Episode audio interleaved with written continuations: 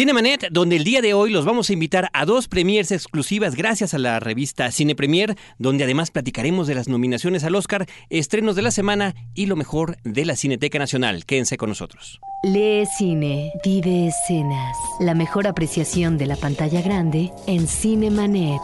Carlos del Río y Roberto Ortiz al micrófono. Bienvenidos. Pues una vez más, aquí en el micrófono, arrancamos con ustedes Carlos del Río y Roberto Ortiz.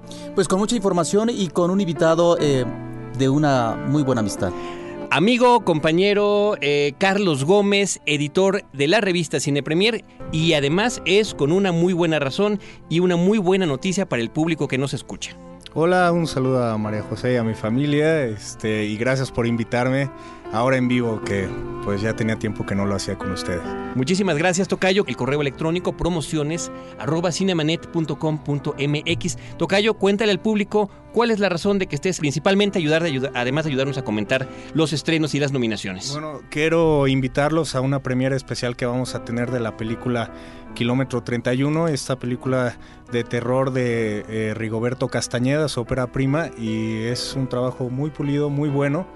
Y bueno, vamos a tener una premiere en el en Cinemark CNA eh, con todo el talento. Van a estar ahí eh, los actores, Raúl Méndez y Liana Fox, eh, el director y los productores para que después de ver la función tengamos una sesión de preguntas y respuestas.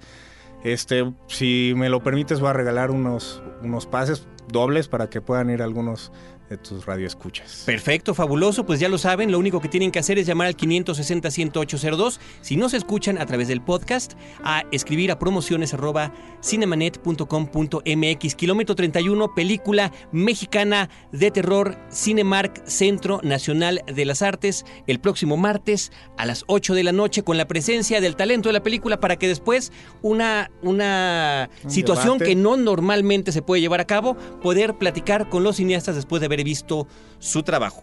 Te invitamos a resolver el misterio que envuelve a Ágata en la premier de Kilómetro 31. La cita es el próximo martes 30 de enero a las 8 de la noche en Cinemark CNA. Llama al 560-108-02 y participa en la trivia para obtener tus boletos. Cinemanet y Cine Premier invitan. Cineteca Nacional. Ortiz, antes de irnos con las nominaciones y con los estrenos de la semana, vámonos con lo que nos trae esta semana la Cineteca Nacional.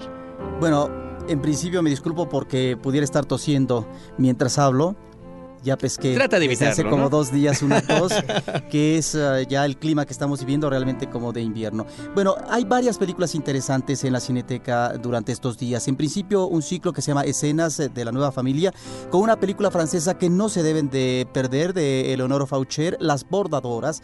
Es una película que nos presenta la relación difícil en principio, pero necesaria entre una mujer eh, madura que elabora los bordados para los almacenes eh, de la moda en París y una chica de 17 años embarazada que quiere llevar adelante el embarazo, ser madre, pero asumiendo solamente ella la responsabilidad.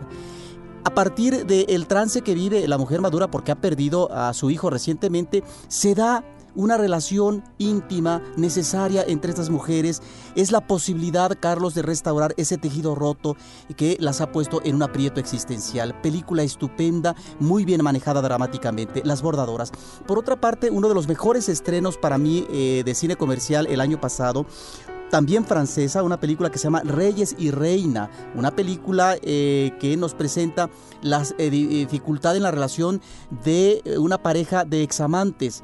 Y lo interesante aquí es que mientras vemos a un personaje que accidentalmente llega al psiquiátrico, en este caso la pareja masculina, en el caso de la pareja femenina, que pareciera que tiene un manejo conveniente, adecuado de la vida a partir de una enfermedad terminal de su padre, vamos eh, descubriendo como una especie de caja china elementos eh, que nos parecen realmente extraños, misteriosos, abruptos de su real existencia. Una película eh, magnífica y que en la parte final hace un homenaje a Inmar Bergman a propósito de los reclamos que hace la gente con respecto a la condición humana.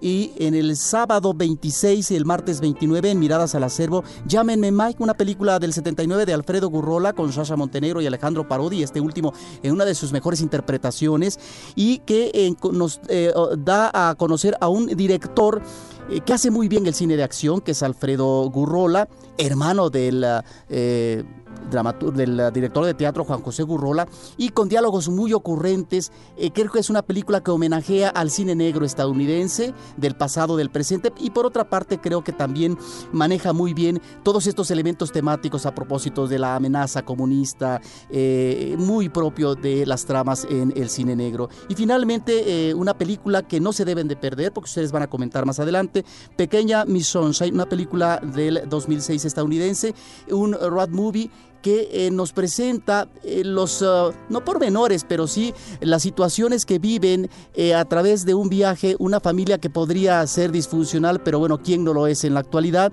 Con magníficas actuaciones, un guion muy bien resuelto que creo que vale la pena que vea el público, una de las películas platillos fuertes de la pasada muestra internacional de cine. Que además es una de las nominadas a Mejor Película de los Oscars y que es como la favorita del público, ¿no? Es esa gran pequeña película, así como es Little Sunshine es esta pequeña película que también se pudiera colar a la grande y darnos alguna estupenda sorpresa. Recuerden que los pormenores de las funciones de la Cineteca Nacional los pueden encontrar en cinetecanacional.net, www.cinetecanacional.net. También en la página de Cinemanet tenemos un vínculo, un enlace hacia la página de la Cineteca en www.cinemanet.com.mx. Estrenos de la semana en Cinemanet. Pues vamos a aprovechar la presencia de Carlos Gómez, editor de Cine Premier, que además nos está invitando a la película Kilómetro 31, a la premier exclusiva de la revista Cine Premier, valga la redundancia, el abuso del término, pero así es, el próximo martes a las 8 de la noche en Cinemark del Centro Nacional de las Artes con la presencia del talento de la cinta para que después haya un demate. Escriban, si nos oyen en podcast, a promociones cinemanet.com.mx. Por cierto, los correos que lleguen a esa dirección serán los que eh, a partir de que hayamos publicado el día sábado temprano esta emisión, así que son esos correos los que estaremos revisando, no los que lleguen antes. Eh, hay dos estrenos, Roberto, de películas mexicanas. Eh, por una parte, el documental La canción del pulque y por otra, Noticias lejanas de Ricardo Benet, que es la primera que quisiéramos comentar. Bueno, esta última es una película de un joven talento egresado del CCC por fin pudo hacer su ópera prima, bueno, de manera inmediata diríamos, eh, en cuanto él sale de la escuela. Creo que es eh, una película que el ECO ha estado en el extranjero con uh, magnífica recepción, premios internacionales, más de 10, no solamente Arieles como mejor ópera prima en Guadalajara, en Mar de Plata, en Europa, etcétera. Creo que es una película muy interesante donde encontramos a este director que hace un buen manejo eh, de la imagen a partir de una imagen con una fotografía espléndida nos está planteando el conflicto de una familia que está en tránsito físico, plantea el problema de la migración en México, plantea el problema también de cómo la familia, en este caso de provincia, se va desintegrando y los lastres que eso provoca. Realmente una película muy interesante en su estructura narrativa, con eh, tres tiempos eh, que se van manejando y en dos espacios geográficos, que es la provincia, un lugar desértico, y por, otro parte, por otra parte la Ciudad de México. Realmente una película que no se deben de perder, Carlos. Estupenda visualmente, una gran opción. Es un cine contemplativo, es otro tipo de cine, pero que vale la pena. Se estén en muy pocas salas, así que vale la pena llegar a sorprenderse con las imágenes y la historia de esta película. Les queremos comentar a propósito de Noticias Lejanas que el próximo podcast que vamos a publicar eh, después de este, es decir, el próximo martes, el día de la función de Kilómetro 31, tenemos una plática completa con Ricardo Benet, donde él de propia voz nos comenta los detalles de eh, lo que quiso contar con esta película. Roberto, la canción del pulque, el documental mexicano de Everardo González. Otra ópera prima es el primer largometraje de Everardo González, egresado también del Centro de Capacitación Cinematográfica. Debemos de festejar que veamos en pantalla grande productos de las escuelas de cine, Carlos, porque pareciera que esas quedan siempre al final porque no tienen posibilidades de distribución comercial conveniente. La canción del pulque es un documental breve del 2003, ya se había presentado en Cineteca Nacional hace algún tiempo y que nos presenta la convivencia que tienen los parroquianos en una cantina. Entonces es una película que está abordando esta ah, posibilidad de desaparición de toda una tradición etílica por parte del mexicano, pero al mismo tiempo la convivencia in situ eh, a partir de problemas que tienen eh, algunas personas que están ahí cuando se están emborrachando, la gente que está tocando música, en fin, creo que es una película que vale la pena ver y que nos está remitiendo a una tradición mexicana. Llega la cartera comercial otra película, además de la canción del pulque, el documental que estaba comentando Roberto Ortiz, que por cierto no ha tosido, nos presumió que iba a toser y hasta el momento no lo ha hecho. Está Soñadoras Tocayo, Dreamgirls de Bill Condon con Jamie Foxx, Beyoncé Knowles, Eddie Murphy, una también de las películas con muchas nominaciones, pero que sin embargo no obtuvo la de mejor película que la esperaban. Bueno, de hecho es eh, la película con más este, nominaciones, tiene ocho. Eh, tiene tres de estas nominaciones, las tiene como mejor canción, que son canciones originales.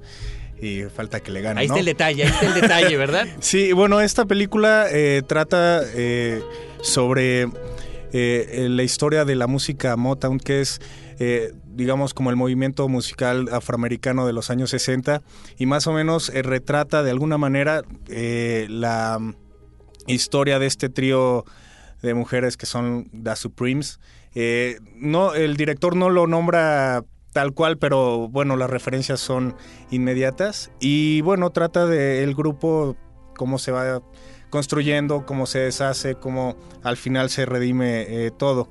Yo recomiendo esta eh, película solamente si ustedes gustan mucho del musical. Es la adaptación de un musical de 1981 y, y bueno, también si son fans de, de los Óscares, pues vale la pena ver la presencia afroamericana de esta competencia, pero para mí no va más allá. No va más allá, Dreamgirls Soñadoras ya en cartelera en México.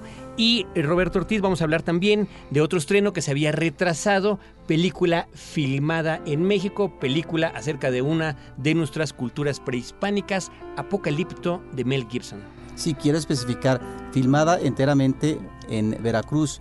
Y lo hice con una sonrisa nuestro veracruzano compañero. En Paso de en el en Cardel, en la zona de los Tuxtlas, en, Catemaco, el Salto de Yipantla.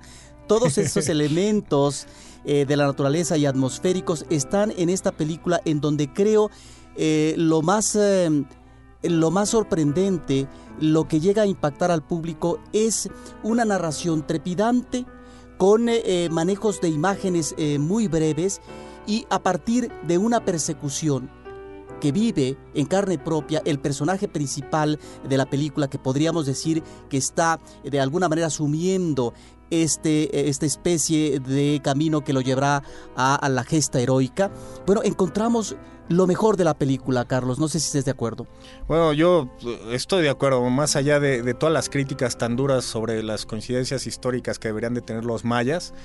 Creo que esta película solamente por eh, su eh, poder visual eh, tiene mucho que ver, tiene mucho que aprenderle y, refleja también el estilo de un director que siempre, bueno, desde La Pasión de Cristo ha sido muy controversial por su violencia y por el, por el uso de la sangre y de los golpes y todo eso, pero a mi gusto el simple hecho de ver a los mayas con tal grandeza y esplendor, es un pretexto idóneo para ver esta película y disfrutarla mucho.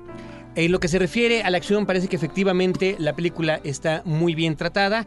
Yo quisiera comentar, a propósito, además, Tocayo, de lo que estás comentando, de lo que puede ser o no, lo que debe coincidir o no eh, históricamente y los errores que pudiera tener la película, eh, les prepararemos un podcast especial con Roberto Jiménez, que él tiene el programa en frecuencia cero de en la historia y él nos va a poder decir qué cosas son ciertas, qué cosas no, qué cosas correspondían a otra época, para darnos, y creo que es un sustento interesante, un, buen eh, contexto de eh, cómo acercarnos a esta película Apocalipto de Mel Gibson, que finalmente ya se estrenó y que también es una de las películas que están nominadas. Tenemos, tenemos nosotros Pases Tocayo, otra premier de la revista Cine Premier.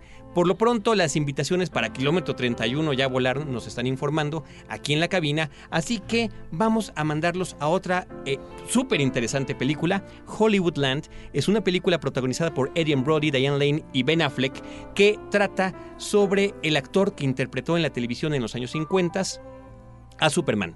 George Reeves, la tragedia de su muerte, la investigación alrededor de esto, mezclando a un personaje ficticio, que es el detective interpretado por Adrian Brody, con los hechos reales y también las situaciones en las que se encontraba George Reeves, un actor que iba en ascenso, eh, con películas. Él tuvo una participación en Lo que el viento se llevó eh, y, bueno, él, tiraba más alto. Finalmente le dan el papel de Superman, un papel que lo encasilla y después, bueno, es una de esas historias trágicas en la que eh, se supone cometió suicidio, pero la situación es que hasta la fecha, en este 2007, no está del todo claro. Hollywoodland. La premier se lleva a cabo el próximo jueves primero de febrero a las 8 de la noche en Cinemark Polanco. Invitación de Cine Premier a través de Cinemanet. Eh, eh, Carlos y Roberto Carlos Gómez, la última película que tenemos que comentar es una que debíamos de la semana pasada, una película que queríamos comentar con calma, la última cinta del director Woody Allen, Amor y Muerte, Scoop con Scarlett Johansson y Hugh Jackman. Sí, bueno, después de que vimos Match Point, pues encontramos una película menor de Woody Allen que tiene elementos eh, humorísticos eh, que son muy propios de él, pero es una de estas cintas que a mí no me terminan de convencer diríamos que la trama criminal tal vez es lo de menos, pero finalmente es eh, un, un, elemento que no maneja de manera consistente Woody Allen, aunque pudiera quedar en una eh, parte secundaria, porque lo que le interesa es la relación que se establece entre un mago con una chica que va a investigar lo que puede ser las tropelías, los crímenes de un eh, hombre que se dedica a eso, a asesinar mujeres. Es ahí donde creo que el director asienta su interés principal, tiene algunos momentos eh, humorísticos, pero creo que tampoco a veces algunos de los elementos que manejaba temáticamente Woody Allen en otras de sus cintas a propósito de la muerte y cómo enfrentarla quedan eh, presentadas aquí de una manera un tanto superficial. Sí, bueno, yo creo que esta película, la segunda que, firma... Este, que filma en Londres eh, después de mudarse a Nueva York y este, tener bueno ahí muchas discrepancias con el sistema de Estados Unidos. Llega a Londres, hace una buena entrada con Matchpoint y ya con Scoop o eh, no sé. Amor y muerte. O Amor y muerte, pues siento que solo es un vehículo eh, que se creó esa película para salir con Scarlett Johansson y poder este, gozar un rato de su presencia y estar con ella un rato porque no veo que, que dé un poco más eh, o no sé si sea su presencia en la pantalla lo que este, no termine de convencer, porque a fin de cuentas... ¿La presencia de Scarlett? No, no, no, de, de, Woody Allen. De Woody Allen. Porque a fin de cuentas es una pareja que no embona para nada. Y no, pero con tal de ver a Scarlett Johansson somos capaces hasta Woody Allen de hacer muchísimas cosas. Solo por eso vale la pena verla, sí tiene ahí sus escenas este, en la alberca y su traje de baño y todo eso. o sea, sí, encantadora. Sí. Qué bonito. Scarlett Johansson en Amor y Desafío de Woody Allen. Noticias en Cinemanet. Antes de que arranquemos con las nominaciones a los Oscars, que ya a estas alturas todo mundo conoce, pero que sí quisiéramos comentar en este espacio, Roberto Ortiz, hay un par de noticias que nos vas a comentar. Pues rápidamente falleció el fin eh, de, semana, de la semana pasada Alfredo Ripstein, un productor importante que comienza su trayectoria desde los años 40. Él le toca vivir lo que es la época de oro del cine mexicano, pero también lo que va a ser ya la etapa eh, última del cine mexicano a propósito de una crisis de la cual ya no se va a poder recuperar. Estoy hablando de los años 60, los 70. Ahora es un director lo suficientemente hábil e inteligente que ya para los últimos años, en los 80 y en los 90, está también eh, asimilando lo que son las otras propuestas en términos narrativos o de directores o de temas, de tal manera que llega a hacer películas ah, importantes como El Callejón de los Milagros o eh, la película Principio y Fin, que es una de las obras eh, más ah, destacadas de su hijo, el director Arturo Ripstein, y por otra parte El Crimen del Padre Amaro, que es la película mexicana que rompió récords de taquilla y que además es la que en los últimos años ha manejado el récord de asistencia de público con más de 6 millones. Ahora, esto es el cine de su última etapa. Es un director, sin embargo, que se identifica con toda una serie de directores como Alejandro Galindo, eh, como eh, actores prestigiosos eh, como Pedro Infarte, Varga López, en esa etapa brillante del cine mexicano donde él participó de una manera muy activa con más de 100 películas. Nos despedimos de uno de los productores importantes de los últimos tiempos. Alfredo Ripstein. Roberto, también hay un ciclo de cine en el Centro Cultural Universitario que concluye este mismo fin de semana. En la sala José Revueltas, efectivamente, del 23 al 28 eh, a las 16 horas, se está presentando una serie de películas del segundo Festival Internacional de Cine Gay en México. Tal vez la selección no es muy afortunada, pero de lo último que podremos ver es la película La Soga y este domingo no se pierdan la película eh, Michael de, Carl Theodor Dreyer, uno de los eh, cineastas importantes del cine, del cine europeo. Una película que además va a tener a las 6 de la tarde, el domingo 28, la participación de una pianista, de Débora Silverer, en el piano para eh, poder acompañar musicalmente la cinta. No se pierdan este evento que siempre es eh, original y que pocas veces eh, se presenta en esta ciudad. Está llevándose a cabo en el Centro Cultural Universitario de la Universidad Nacional Autónoma de México. vámonos a escuchar Tocayo Carlos Gómez. Pudo platicar telefónicamente con eh, Guillermo del Toro y con Alejandro González Iñárritu el martes pasado, el mismo día que se supieron, que se dieron a conocer las nominaciones a los Óscares y que bueno, con beneplácito todos, todos recibimos las novedades de los mexicanos nominados. Así que vamos a escuchar esta cápsula. Es entrevista de Cine Premier, es primero Guillermo del Toro y posteriormente Alejandro González Iñárritu. Cinemanet había pasado, ¿me entiendes? Nunca había pasado a, mi ley al saber y entender, nunca había pasado, entonces no esperaba yo eso, esperaba porque eh, sí sabía que maquillaje, eh, fotografía y dirección artística habían impresionado muchísimo a la gente acá porque porque me lo decían, ¿no? Claro. En los cines, en la calle y tal, pero pero pues nunca sabes cuánto es taco de lengua y cuánto cuánto es verdad. A, mí, eh, además lo que me interesa mucho de esto es que, que esto, esto demuestra perfectamente que, que toda esta gente, todos nosotros, todos juntos estamos representando un Vargas, ¿no? Francisco Vargas, estamos representando como un, una, una, una presencia del cine mexicano en todos los foros, entre todos nosotros, vete todos a ver cuántos premios sean y eh, saber que, que, se está ganando esa voz en el, en el cine internacional. Fíjate que lo que sí siento un orgullo grande es también en el hecho de que El laberinto sea una película fantástica. Sí. Porque eso es rarísimo. Es rarísimo que una película fantástica tenga este tipo de presencia. Eso, eso, sí que te digo, me, me feliz. Cinemanet. Me parece increíble, ¿no? Me parece eh, algo histórico. Es la primera vez que un director eh, mexicano está nominado, que es algo también que me, me, me sorprende muchísimo. Hasta hoy algún periodista norteamericano me lo hizo saber y, me llena de orgullo yo tener ese honor, ¿no? ser el primer mexicano, pero el que ocho nominados en las diferentes categorías, eso habla de la del potencial eh, que existe en nuestro país de poder eh, aportar a, la cultura del mundo entero, ¿no? O sea, me parece que es una es, eh, potencialmente muy muy eh, alentador, me parece, ¿no? Y me parece que están rompiendo paradigmas y con esto se rompen y cruzamos fronteras a través del poder universal del cine, ¿no? Que, eso es lo hermoso del arte, ¿no? Que no carece de fronteras y banderas y burocracias y estupideces, ¿no? Sino, sino se transportan ideas, también se exportan e importan ideas y no solamente productos e ideologías y economías, sino ideas y culturas. Y, y eso es lo que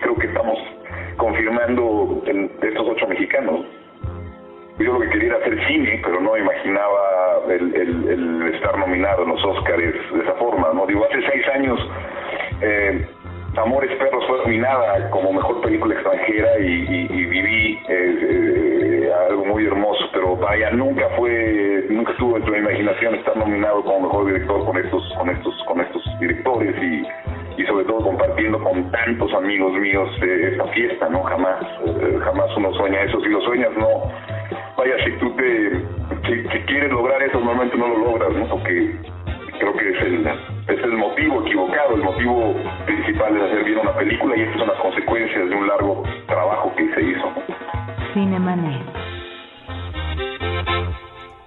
Pues ahí están las primeras reacciones de Guillermo del Toro y de Alejandro González Iñárritu, que recogió Carlos Gómez, editor de Cine Premier, eh, telefónicamente, evidentemente, porque ellos ya están en otras latitudes. Pero eh, yo creo que lo primero que salta a la vista es la diferencia con la que ambos expresan, ¿no? Eh, Guillermo del Toro con, esa franqueza, con esa naturalidad, vaya como si fuera nuestro cuate de toda la vida, y así ha sido siempre cuando hemos tenido oportunidad de platicar con él, haya recibido los premios que ha recibido. Y bueno, el negro, como se le llama y se le conoce a González Iñárritu, siempre un poco más serio y además este, pues tratando de, comentar las posibilidades y alcances de estas nominaciones. y aparte yo creo que, Guillermo no se imaginaba, Guillermo del Toro no se imaginaba eh, que iba a estar nominado más allá de la categoría de mejor película extranjera. Creo que le sorprendió tener este pues, otras nominaciones eh, como en este en diseño de arte, maquillaje y entonces eh, rebosaba de alegría y, todo el tiempo daba como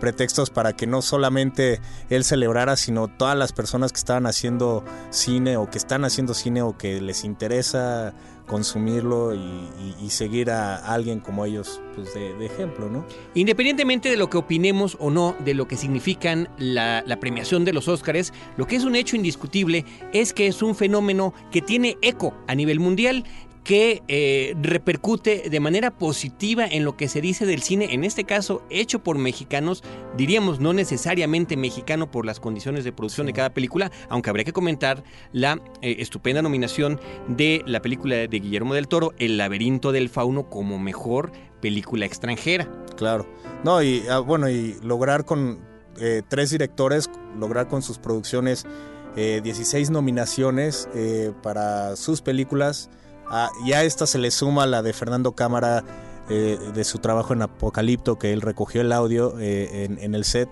Entonces, este, bueno, pues son 17 eh, personas que les han cambiado la vida al simple hecho de que sean nombrados esa noche, ¿no? Yo creo que es una emoción que pues todos quisiéramos tener o quisiéramos vivir. Y el asunto de que algunos inclusive estarán compitiendo entre sí como es el caso de Emanuel Lubezki y Guillermo Namarro en las fotografías de Niños del Hombre y de El laberinto del fauno. Estupendos trabajos, inclusive siempre nos queda la duda también de por qué no llegó Guillermo Prieto con la fotografía de Babel, que además es distinta en cada uno de los mm. distintos Hubiera sido una maravilla tener a, los tres fotógrafos ahí, ¿no? Hubiera sido maravilloso, pero bueno, creo que lo que, lo que tenemos hasta el momento habla muy bien de lo que están haciendo nuestros paisanos, también independientemente de que nos hayan gustado o no las películas. También. Por ejemplo, personalmente lo hemos dicho aquí en este espacio cuando platicábamos contigo justamente las películas que más nos habían agradado del año pasado. Eh, yo pongo Niños del Hombre y el Laberinto del Fauno sobre Babel, por ejemplo, ¿no? Claro. En lo que se refiere a gustos personales.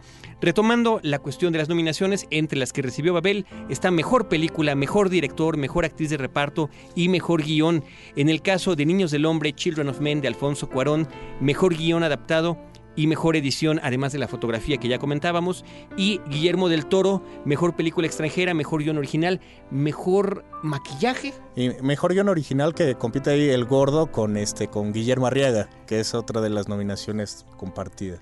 Así es, y bueno, pues lo que decíamos de, Rodrigo Prieto y de Babel, que ya habíamos mencionado hace unos instantes. Eh, Tocayo, pues eh, queda poquito tiempo para el programa. Las nominaciones eh, completas de lo que está pasando en los Oscars, pues se conocen desde el día martes, están circulando en todos lados. No es difícil que ustedes las conocen, pero sí queríamos nosotros poner nuestro punto de vista en lo que a esto se refiere. Y sabes qué, agradecerte este apoyo que has tenido, este apoyo que sentimos recíproco de compartir con el público de Cinemanet las premiers que semana con semana casi semana con semana. Algunas veces se nos han juntado inclusive dos, como es el caso de, de, esta próxima semana, que están compartiendo con el público de Cinemanet. Pues yo creo que hay que ponernos ad hoc a lo que está pasando y tenemos que apoyarnos entre todos para darle más difusión a, al cine, ¿no? El mexicano, el extranjero, todo el cine se debe ver y todos deben de llegar a pues a apreciarlo como es, ¿no? Eh, yo les agradezco a ustedes que me den también la oportunidad de estar aquí y, bueno, nada más, mucha suerte pues, el, en el día de los Óscares también. Ojalá y nos vaya bien a todos. Esperemos que así sea. Por lo pronto, son buenas y grandes las noticias que hemos recibido esta semana. Recuerden las premiers de esta semana de la revista Cine Premier eh, por conducto de Cinemanet, Hollywoodland, el próximo jueves, primero de febrero, a las 8 de la noche en Cinemark Polanco y Kilómetro 31 con la presencia del talento de la película el próximo martes a las 8 de la noche en Cinemark del Centro Nacional de las Artes. Agradecemos a nuestro operador Álvaro Sánchez que además haya comentado que Roberto Ortiz se pone la camiseta como veracruzano cada que hay oportunidad, la asistencia de producción de Paulina Villavicencio, la producción de Edgar Luna y de Celeste North y la conducción de Roberto Ortiz, un servidor Carlos del Río y insisto el agradecimiento a Carlos Gómez, nuestro invitado editor de la revista Cine Premier. Sigan con nosotros. Los créditos ya están corriendo. Cinemanet se despide por el momento. Más en una semana. Vive cine en Cinemanet.